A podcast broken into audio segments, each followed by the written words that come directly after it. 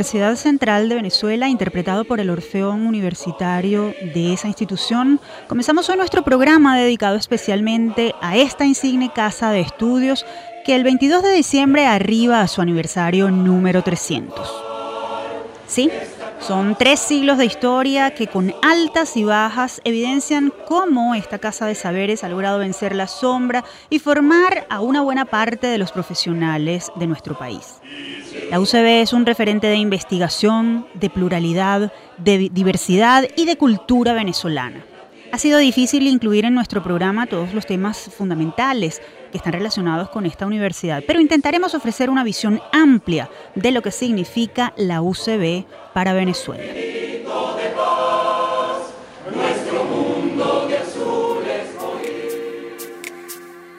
Les saludo a Tamara Sluznis y les doy la bienvenida a nuestro programa Universate, transmitido a nivel nacional por Unión Radio.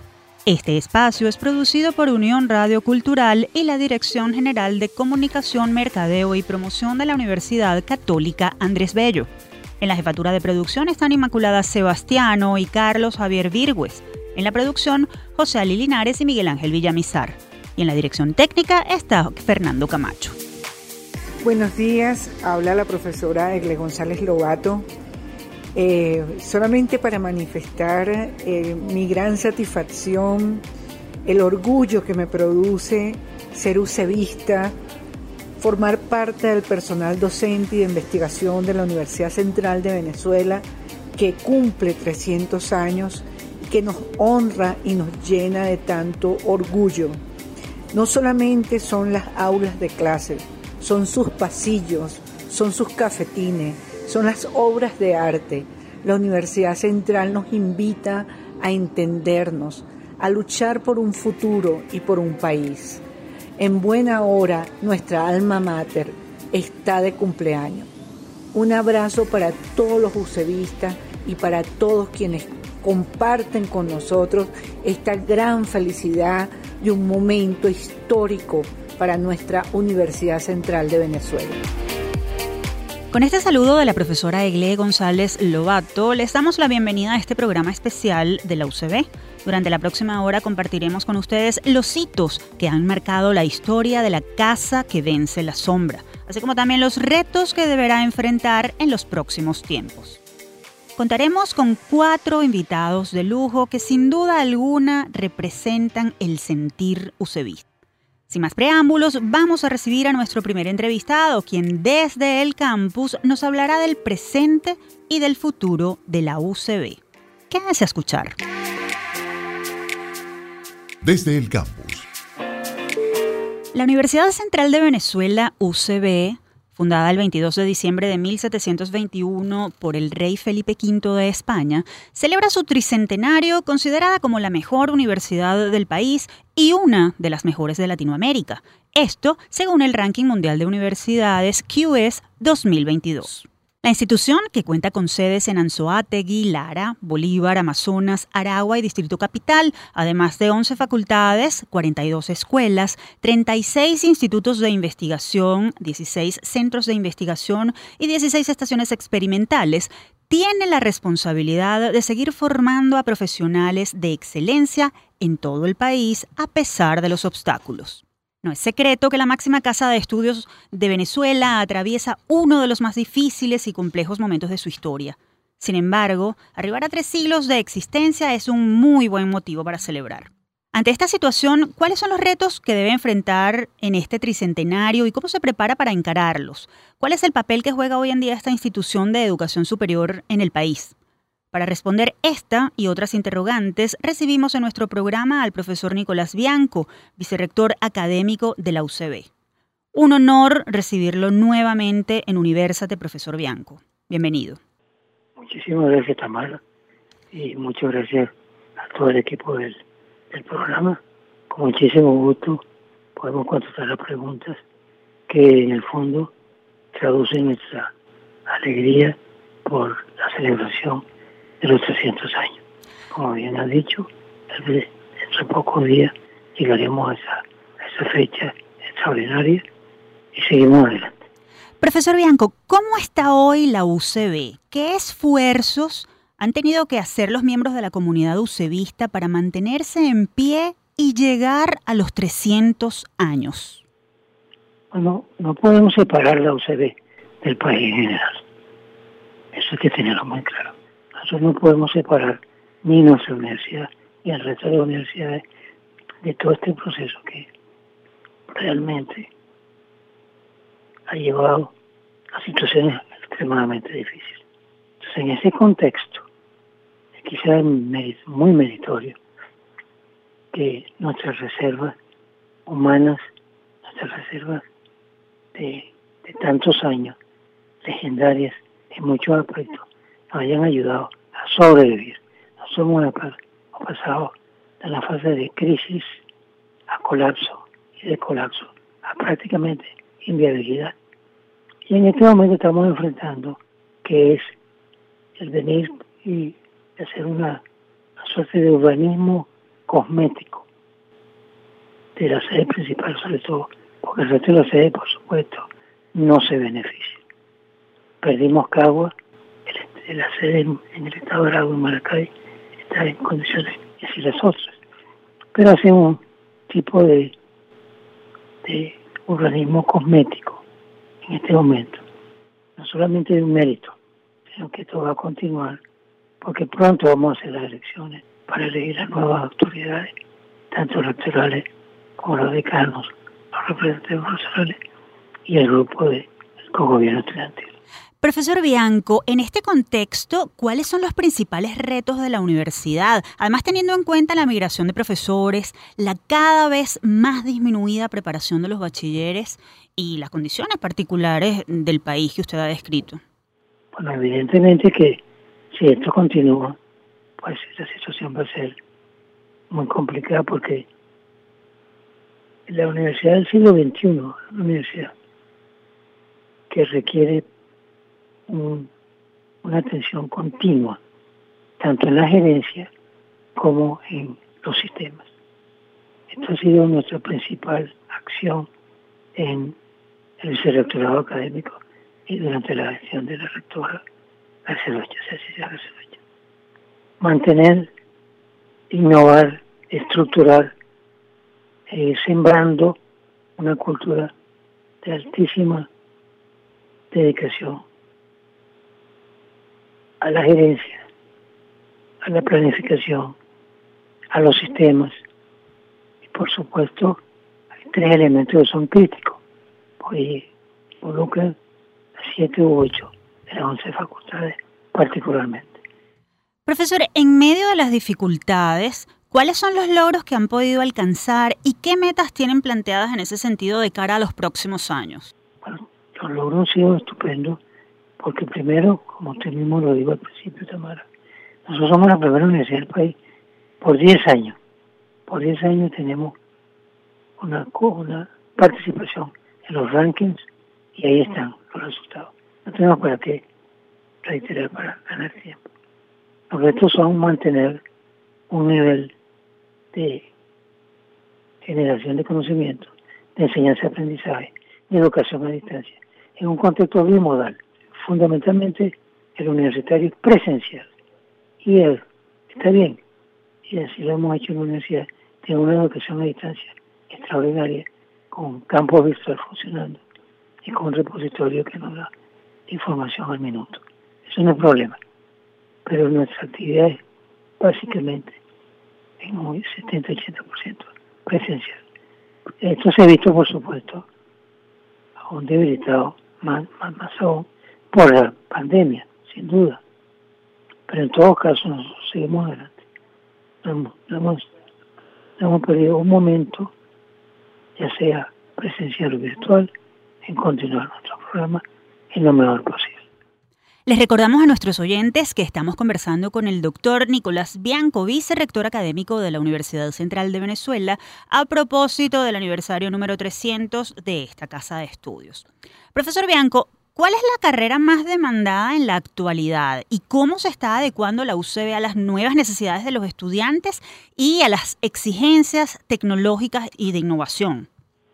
Bueno, las carreras que suelen ser las más siguen siendo las clásicas de ingeniería, de medicina, de economía y de ciencia jurídica y política.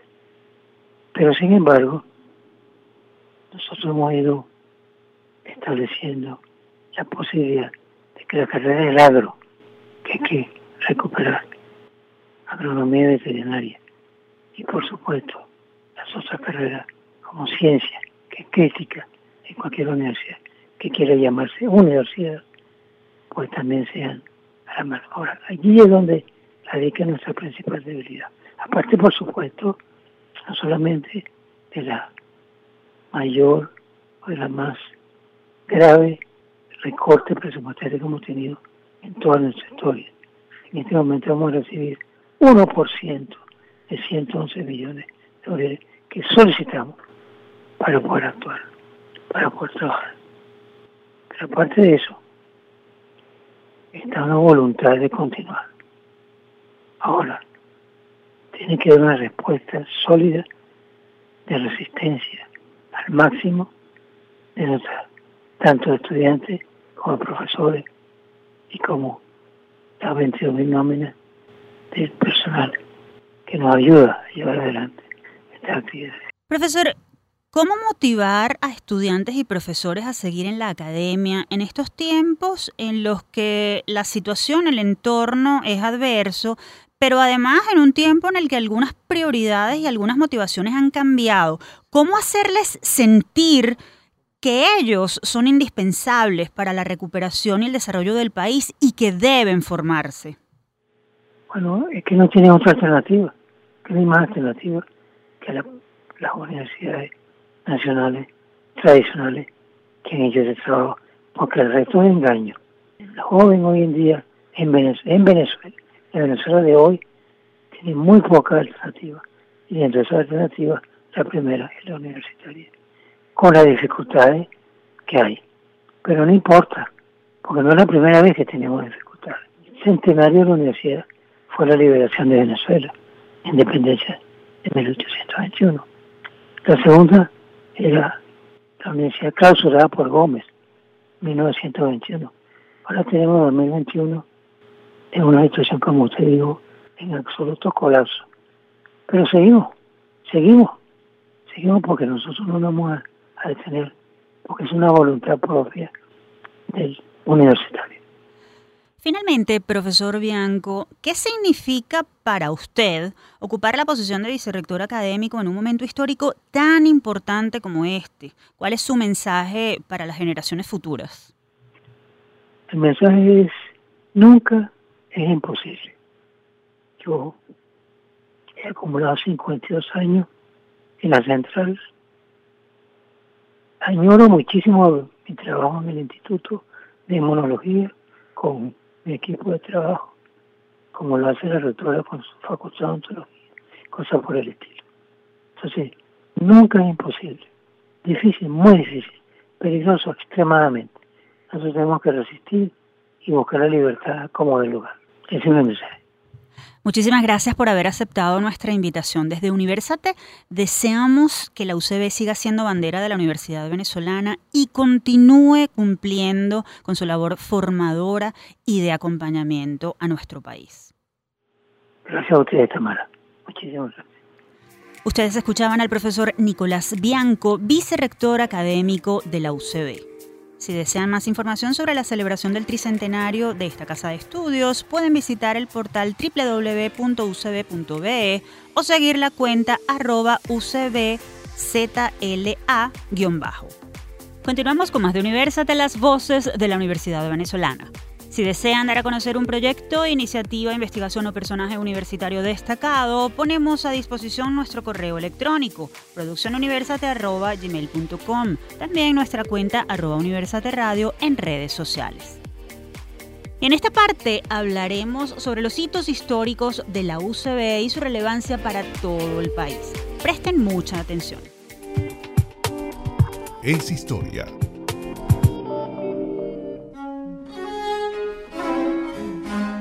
A propósito de la celebración de los 300 años de la Universidad Central de Venezuela, recientemente fue publicado el libro El Rey Felipe V de España y la fundación de la Universidad de Caracas en 1721, hoy Universidad Central de Venezuela, en el que su autor, el profesor e historiador Alberto Nava Blanco, condensa tres siglos de historia de la insigne UCB.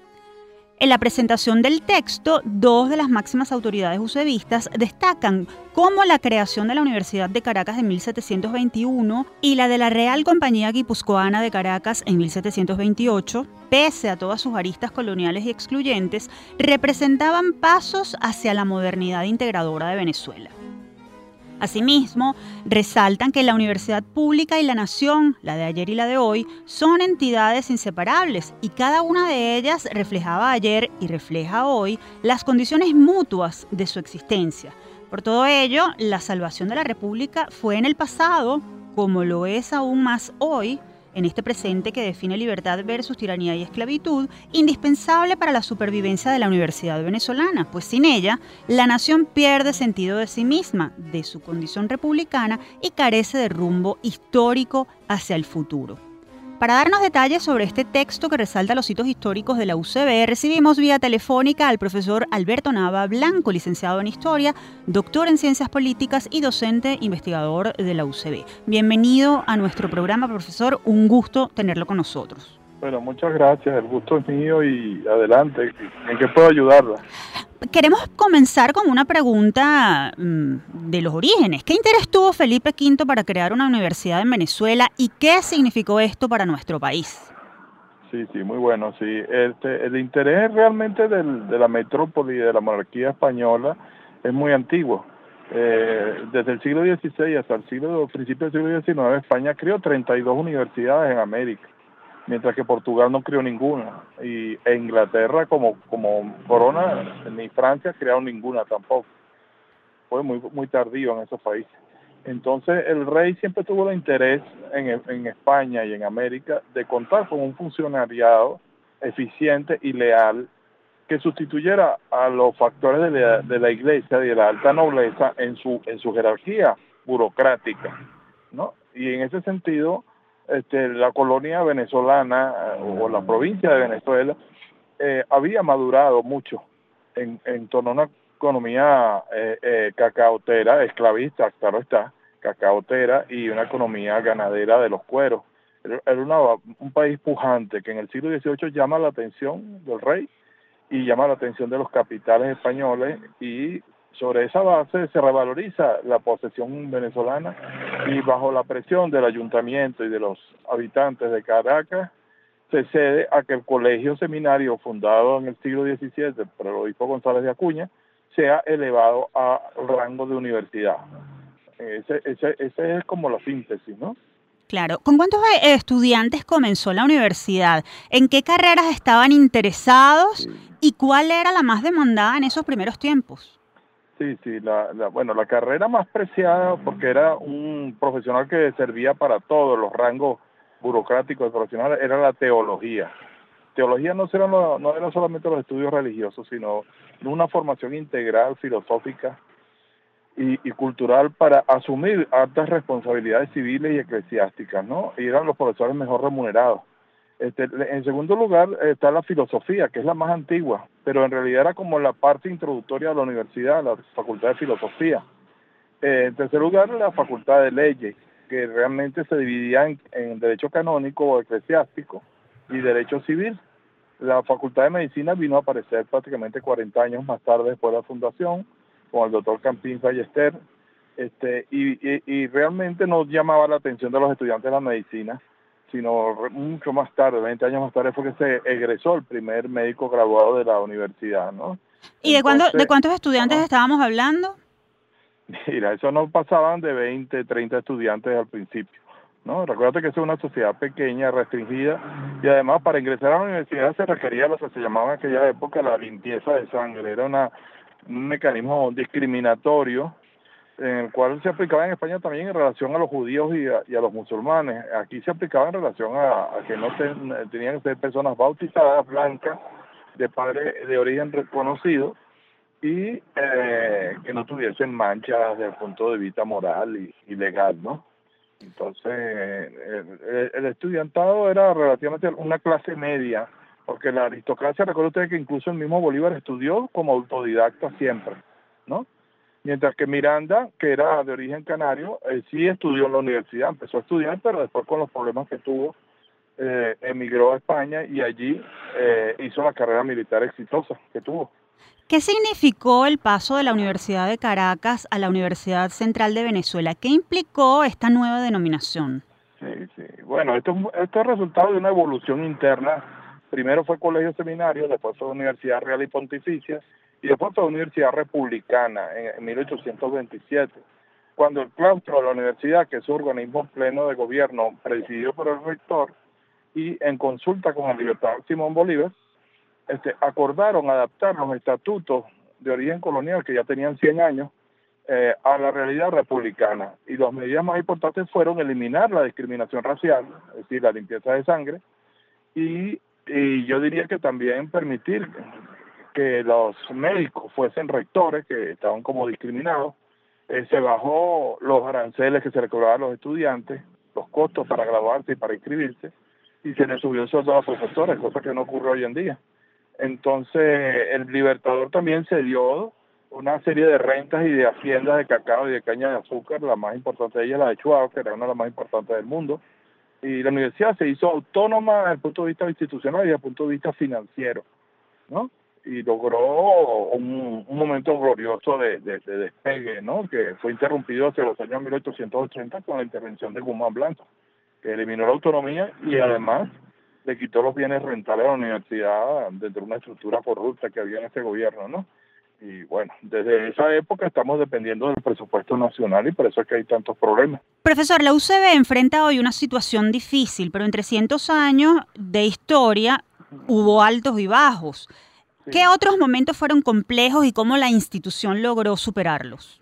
Sí, sí, mira, se superan sobre todo con esfuerzo, presencia y mística. Yo creo que eso es lo que ha tenido la universidad con sus autoridades desde el, origen hasta las actuales autoridades, eh, la profesora Cecilia García Arocha y del rector Bianco, el vicerrector Bianco, el rector el secretario eh, Bermonte y el Consejo Universitario, las facultades, etcétera en sentido de eh, superar una situación que no es nueva.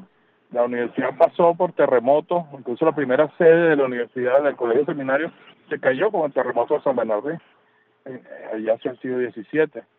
Este, y después sufrió el, gran terremoto de 1812, el de 1900 y el terremoto de 1967 de la ciudad universitaria de Caracas. Este, hemos sufrido las pestes más, más graves de peste bubónica, la, el cólera, la gripe española y ahora el COVID. Hemos sufrido intervenciones desde la época de el, capitán Domingo de Monteverde en la Guerra de Independencia y de Pablo Morillo, intervenciones militares y políticas de la universidad, este, y la intervención de Guzmán Blanco, la intervención de Juan Vicente Gómez, la de Pérez Jiménez y la grave situación que vivimos ahora de indefinición, que están prohibidas las elecciones por el Tribunal Supremo, ¿no? Profesor, Finalmente, de manera muy breve, conocer la historia nos permite vislumbrar el futuro. Usted como historiador, ¿qué escenarios visualiza para la UCB en los próximos años? Sí, sí. Yo, una cosa es el escenario, es lo que uno desea. Uno desearía un entendimiento con los factores de poder, sea quien sea el gobierno, un entendimiento para poder apoyar eh, no solo el desarrollo económico, sino el bienestar social y la salud por ejemplo, en un momento de, pandemia, no, Venezuela no ha sido capaz, cuando tenía los recursos en la Facultad de Medicina y en el IBI, de producir vacunas y producir recursos. Y lo producíamos antes y ahora no lo estamos produciendo. Este, y, y yo creo que la universidad, como es anterior y causa de la República, mientras exista la universidad va a existir la República. ¿no? Y estamos atados al destino de Venezuela y la Universidad Central ha sido el corazón del sistema universitario venezolano. Muchísimas gracias por habernos permitido conocer y comprender mejor la historia de la casa que vence la sombra. Bueno, muchas gracias, señorita. Un abrazo. Ustedes escuchaban al profesor Alberto Nava Blanco, docente, investigador de la UCB y autor del libro El rey Felipe V de España y la fundación de la Universidad de Caracas, 1721, hoy Universidad Central de Venezuela. Si, desean acceder al texto completo de esta publicación, pueden ingresar al portal ucbnoticias.wordpress.com. Con esto nos vamos a la pausa, no sin antes compartir con ustedes un minuto de salud, el tercero de una serie de micros de orientación médica preparados por el programa SOS Telemedicina de la Facultad de Medicina de la UCB. Recuerden que somos Universate, las voces de la Universidad Venezolana. Les habla el doctor Ricardo Blanch, profesor de la Facultad de Medicina de la Universidad Central de Venezuela, para recomendarles llamada SOS un servicio telefónico gratuito y confidencial de nuestra universidad. Si tiene algún síntoma de COVID-19 u otra enfermedad, llame al 0212-313-5660. Le atenderá uno de nuestros médicos, escuchará sus síntomas y le orientará sobre qué hacer. La Universidad Central de Venezuela nos ha hecho pensar a los venezolanos, nos ha dado la virtud de la tolerancia y de las posibilidades democráticas y nos ha convertido en individuos útiles a la colectividad generación tras generación. Hoy, cuando vive horas asiagas, debemos hacer que vuelva a lo mejor de su trayectoria al servicio de la colectividad. La Universidad Central de Venezuela es la más brillante y más profunda aula de cultura y de civilización que hemos tenido desde antes de la fundación de la República. Hoy, cuando la República vive horas asiagas, debemos referirnos a ella como posibilidad de salvación y como posibilidad de regeneración. De allí que convenga hacer un llamado para que todos estemos pendientes del destino de una institución que ha sido fundamental para la sociedad venezolana desde su antigüedad, desde antes de que fuéramos república hecha y derecha. Viva la Universidad Central de Venezuela. Amigos oyentes, continuamos como hace nuestro programa. Recuerden que todos nuestros episodios están disponibles en iBox, Spotify y Google Podcast. Allí nos consiguen como Producción Universate. Ya ha llegado el momento de hablar sobre investigación, por eso nuestro próximo tema tiene que ver con el Centro de Estudios del Desarrollo CENDES y de su aporte para la UCB y para el país. Esto a propósito de su 60 aniversario. Los invitamos a quedarse con nosotros porque esto es Universate, las voces de la Universidad Venezolana. Foro Universate.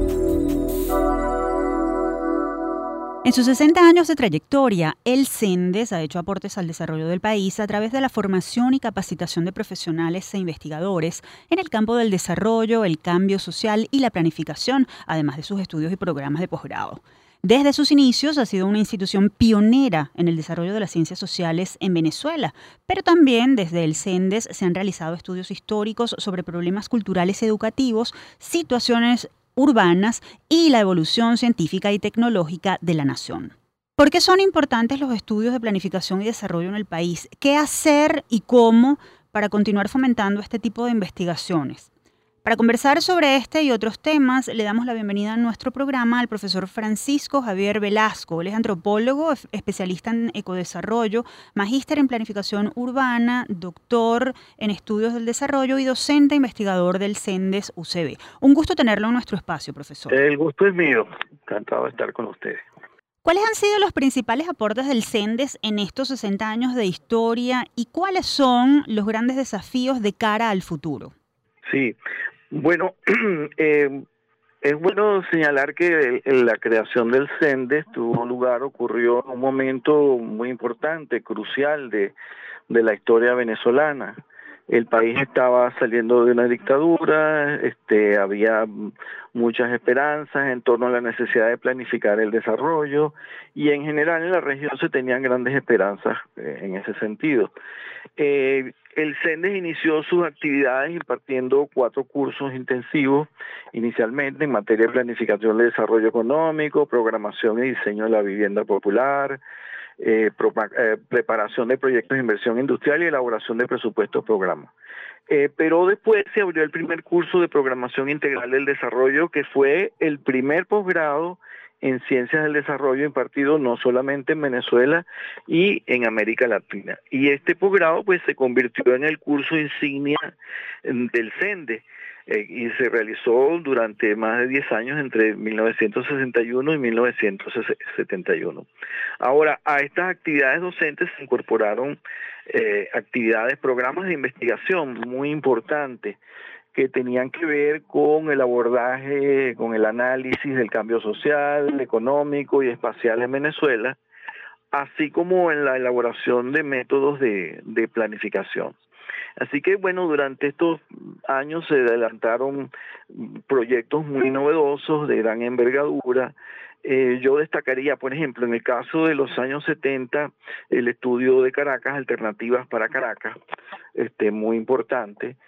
Eh, también anteriormente una, digamos, una investigación muy emblemática que fue el estudio de conflicto y consenso de mucha relevancia en el plano sociopolítico.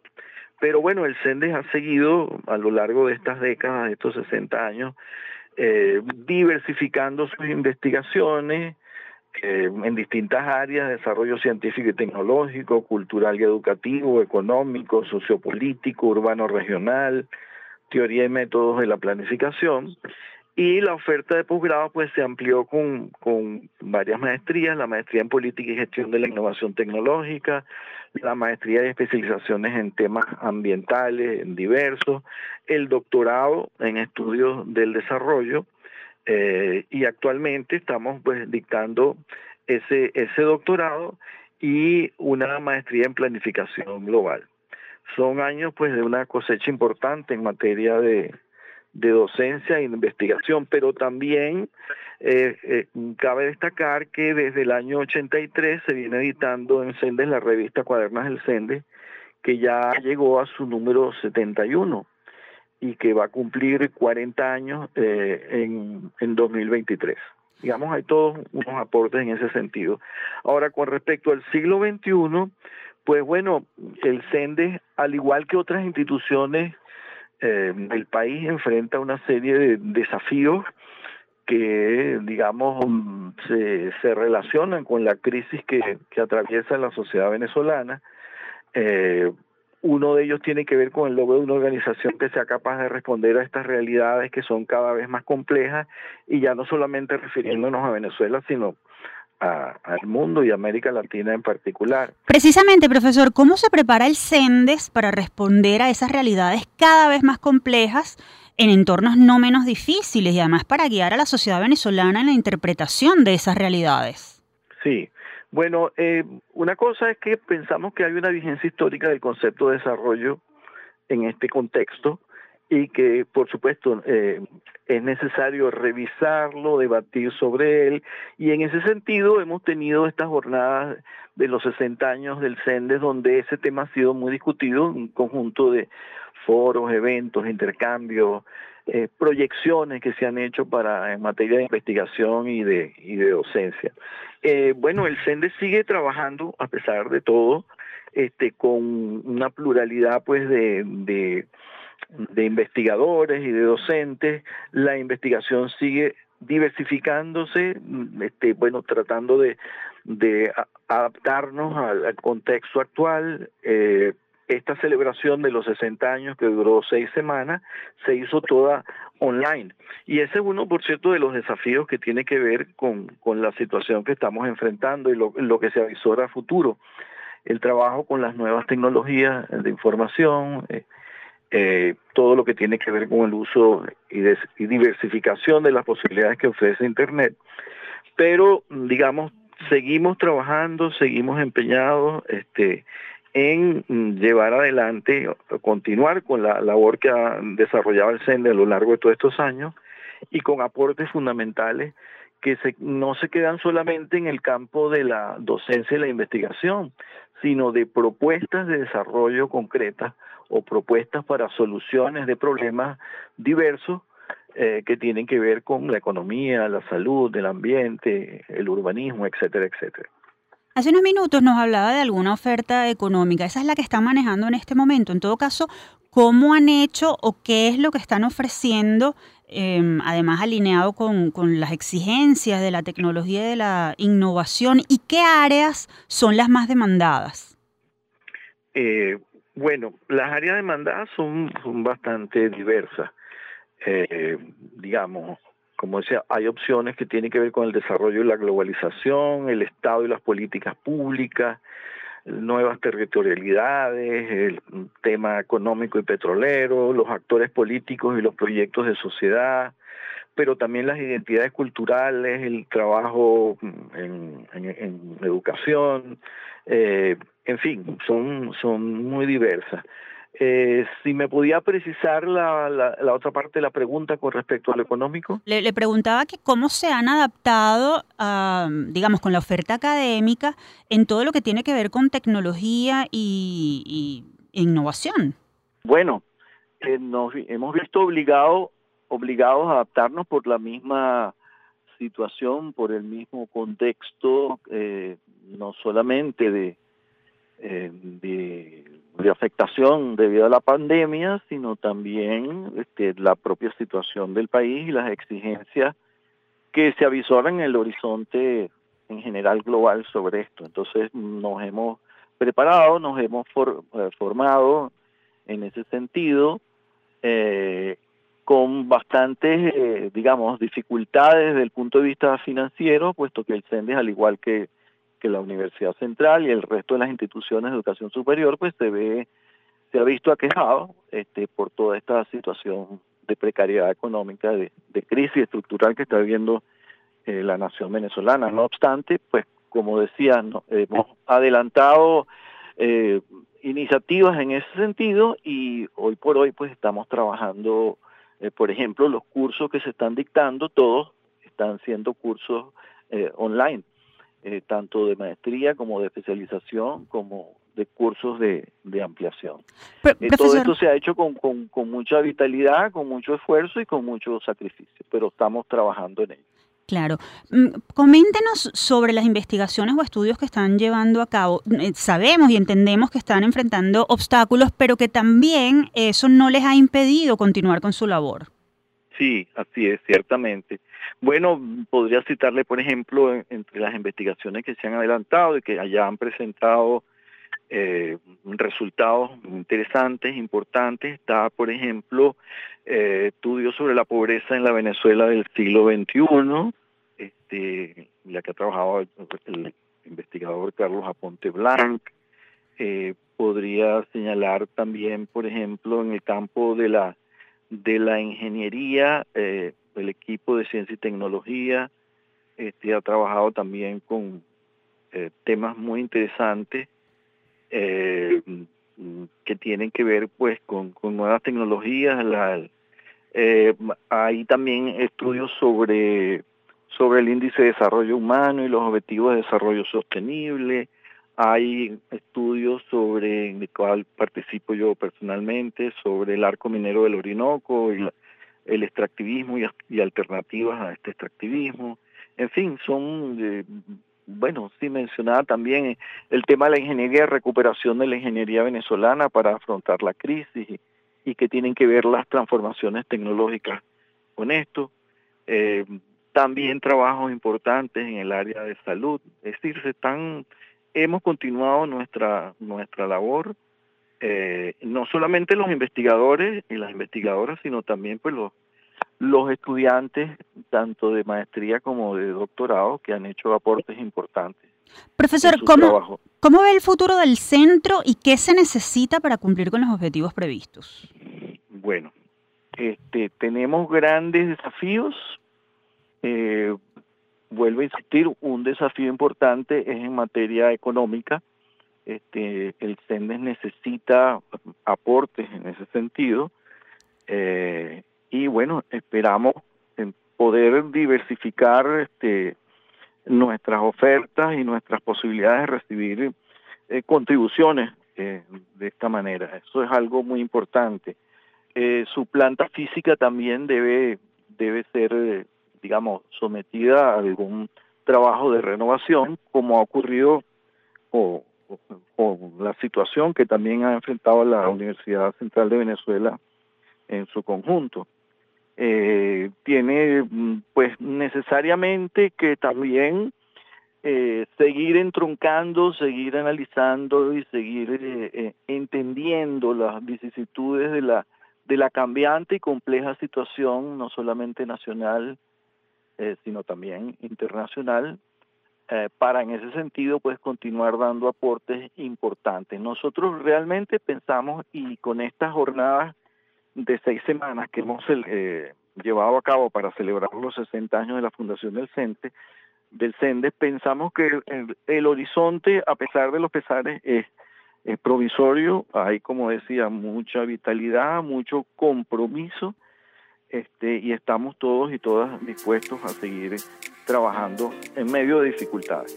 Profesor Velasco, muchísimas gracias por haber aceptado nuestra invitación. Gracias a ustedes, estamos a la hora. Teníamos en línea telefónica al profesor Francisco Javier Velasco, docente investigador del CENDES UCB. Si desean acceder a las investigaciones de este importante centro, pueden seguir la cuenta arroba sendes-ucb. La UCB cumple 300 años y todos los que somos UCBistas nos sentimos profundamente identificados con este aniversario.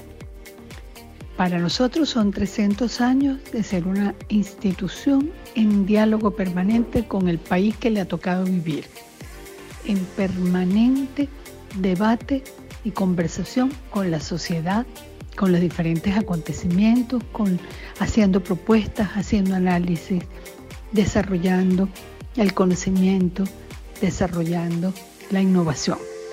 Así que para mí es una felicidad, es un orgullo y es un compromiso ser parte de la UCB. Es mi casa, es una casa de afectos, es una casa de estudios, es una casa de aprendizaje, es una casa de relaciones, es el lugar desde el cual he podido desarrollarme profesionalmente y sobre todo es el lugar desde el cual quiero repensar a Venezuela. Felicitaciones, UCB. Avanzamos con esta edición especial de Universate dedicada al tricentenario de la UCB. En esta última parte conversaremos sobre la relevancia cultural del emblemático Orfeón Universitario de la Universidad Central de Venezuela que logró convertirse en patrimonio artístico de la nación. Vamos a escuchar. Lupa Universate. Este 2021, el Orfeón Universitario de la UCB, pionero entre las agrupaciones corales universitarias más importantes de nuestro país, arribó a su 78 aniversario.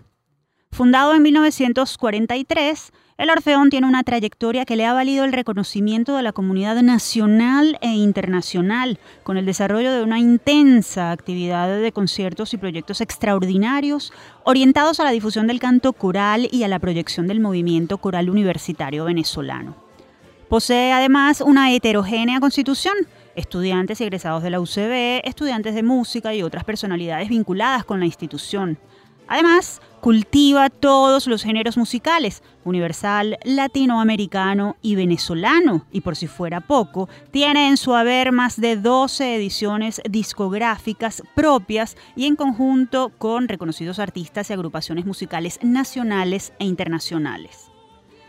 ¿Qué valor tiene el Orfeón Universitario de la UCB para esa casa de estudios y para la Academia Venezolana? ¿Qué papel juega hoy en día y cuál es su futuro? Sobre esto vamos a conversar con el profesor Raúl López Moreno, director del Orfeón Universitario de la UCB, a quien le damos la más cordial bienvenida a nuestro programa Universate. Bienvenido, un gusto tenerlo con nosotros en este espacio especial que estamos dedicando a los 300 años de la UCB. Igual un feliz día para ti para tus oyentes, Tamara. Para nosotros es un placer inmenso. Profesor, ¿qué significa, qué es el Orfeón Universitario para la UCB, para la Academia Venezolana y para el país? Bueno, el Orfeón Universitario es uno de los símbolos que, mm, más preciados de la universidad. Eh, es un símbolo vivo de la, de la cultura universitaria y es el espacio de encuentro de la pluralidad de, sus, de, la comunidad universitaria. En este espacio podemos eh, complementar lo que la academia espera en la formación de los profesionales, que no solo la formación técnica específica de cada una de las áreas, sino la formación humanística que permita eh, generar al final un ciudadano integral que, que termina siendo el fin último de la universidad. ¿Cuál es hoy la situación de la agrupación dado el contexto nacional aderezado además por la pandemia? Bueno, nosotros como bueno como todas las agrupaciones y, todo en general en todo el mundo estuvimos un año y medio paralizados porque además pasamos de ser una actividad de, esparcimiento, de desarrollo artístico, de desarrollo espiritual, pasamos a ser una actividad de alto riesgo biológico por aquello de, de, la emisión de partículas al momento que estamos cantando. Entonces hemos, hemos sido de los, de los últimos en, en reincorporarnos, eh, pero nos hemos tenido que reinventar pues, para poder trabajar en función de, de, una reincorporación absoluta dentro de la cultura de la, universidad. De hecho, estamos, estamos trabajando ya desde junio estamos trabajando en menos, con menos frecuencia, menos tiempo de trabajo eh, por día, pero tratando de cumplir con las actividades propias de la universidad, las actividades artísticas y protocolares de la universidad. Como este es un programa que le estamos dedicando a los 300 años de la UCB, quisiera preguntarle cuál ha sido, cuáles han sido los momentos estelares del Orfeón y a qué le atribuye el éxito. Bueno, el Orfeo Universitario a lo largo de su historia ha tenido, ha tenido momentos de, estelares en la cultura nacional y el primero incluso fue este, la propia constitución del Orfeo Universitario el 15 de noviembre de 1943. De hecho, este evento eh, fue reseñado en la prensa nacional eh, el día 16 como, como un evento de importancia eh, cultural para la ciudad y para el país. Luego de ello, pues las distintas giras que se han hecho al exterior, particularmente en 1967, cuando el Orfeón eh, participó en el primer eh, encuentro internacional de, de coros universitarios en el Lincoln Center de la ciudad de Nueva York. Este, se dieron cita a los más importantes coros eh, de universidades a nivel internacional y el Orfeo Universitario tuvo una, participación destacadísima en ese, en ese evento. Luego de eso, pues en 1976 eh, debemos recordar, por supuesto, la tragedia de las Azores, cuando el avión Hércules 130 que eh, transportaba al Orfeo Universitario para su primera gira a Europa eh, cayó siniestrado en la isla Terceira de las Azores. Eh, eso fue el 3 de septiembre de 1976. Y seis meses después, o un poco menos de seis meses, eh, reaparece el Orfeo Universitario en un gran concierto con un lleno, con un lleno como no se ha visto en el aula magna desde entonces, el 27 de marzo de 1977, de la mano del maestro Raúl Delgado Esteves para darle continuidad así a la historia del movimiento coral en Venezuela. Y bueno, las ediciones discográficas pues cuentan de esta historia. Profesor, las nuevas generaciones, o existe la percepción de que las nuevas generaciones parecen poco interesadas en formar parte de grupos como este. Eh, si eso es así, ¿qué hacer para estimularlos y para ofrecerles una experiencia grata que, que los invite a permanecer y a contribuir con la cultura musical universitaria.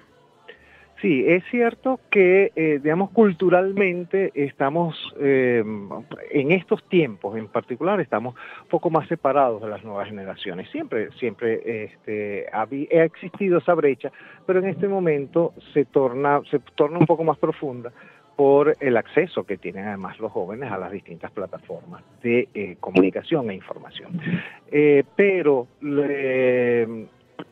el trabajo que hemos estado haciendo desde los universitarios es tratar de llevar a un formato más digerible a las nuevas generaciones. Y más digerible no quiere decir que hagamos la música de manera distinta en particular o seamos complacientes en la manera de hacer la música, sino que además incorporemos la información este, dentro de eh, nuestros conciertos este, eh, incorporamos la, explicación de nuestra música, de nuestros valores, cómo se conectan esos valores con valores, con valores actuales y cómo siguen siendo eh, vigentes y trascendentes nuestros propios valores autóctonos musicales, cómo están presentes y cómo se pueden encontrar en las distintas expresiones actuales. Eh, y eso hasta ahora nos ha dado muy buen resultado. Profesor López, muchísimas gracias por haber aceptado nuestra invitación. Desde Universate nos comprometemos a seguir fomentando el quehacer cultural universitario. Muchísimas gracias a ti, Tamara, y un abrazo inmenso de Navidad a todo tu equipo y a todos tus radioescuchas. Muchas gracias a usted. Ustedes escuchaban al profesor Raúl López Moreno, director del Orfeón Universitario de la Universidad Central de Venezuela.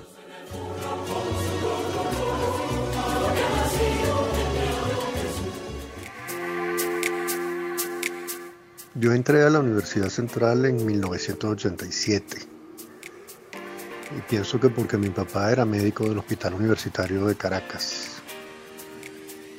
Y yo iba de pequeño al hospital y conocía la universidad de pequeño. Después me tocó estar allí durante los años del Caracazo, del golpe de Estado. Y por supuesto eso influyó mucho en mi modo de ver la economía. Luego comencé a trabajar en la Universidad Católica mientras también era profesor en la Universidad Central y eso me confirmó que más que ser de una universidad, yo era de la universidad. Más que decir que soy usevista, que lo soy, yo soy universitario. Por eso me he sentido siempre tan a gusto en la Universidad Central, en la Universidad Católica, en la Universidad de los Andes, en la Universidad Metropolitana, donde me ha tocado estar. Y creo que eso en buena medida lo aprendí en la Universidad Central de Venezuela y lo reafirmé en la Católica, al ver cómo eh, lo más importante es reconocer las diferencias, reconocer eh, la disposición a discutir y, a escuchar, entendiendo que a veces uno tiene razón y a veces no. Eso es de lo más importante que yo aprendí en la Universidad Central de Venezuela. Ha llegado el final de esta edición de Universate, pero antes de despedirnos, como siempre, vamos a compartir con ustedes nuestra acostumbrada frase de la semana. La UCB tiene 300 años de historia. Una historia que no ha sido rectilínea, al contrario, sumamente tortuosa y con momentos de auge y momentos de decadencia, cierres prolongados, allanamientos, avances y retrocesos asfixiada presupuestariamente, sin posibilidades de hacer posible su vocación autonómica. Pero ahí está, resistiendo, resiliente siempre. La UCB no se rinde. La frase pertenece a Absalón Méndez Segarra, profesor titular jubilado adscrito a la Facultad de Ciencias Económicas y Sociales de la Universidad Central de Venezuela. Nacido en el estado Mérida en 1946, Méndez Segarra es licenciado en Trabajo Social y abogado, además de investigador en el área de seguridad social. Ahora sí decimos adiós por el día de hoy. Les recordamos que esta fue una producción de Unión Radio Cultural y la Dirección General de Comunicación, Mercadeo y Promoción de la Universidad Católica Andrés Bello. En la jefatura de producción estuvieron Inmaculada Sebastiano y Carlos Javier Virgües. En la producción, José Ali Linares y Miguel Ángel Villamizar. En la dirección técnica, Fernando Camacho. Y en la conducción, quien les habla, Tamara Sluznis. Hasta la próxima.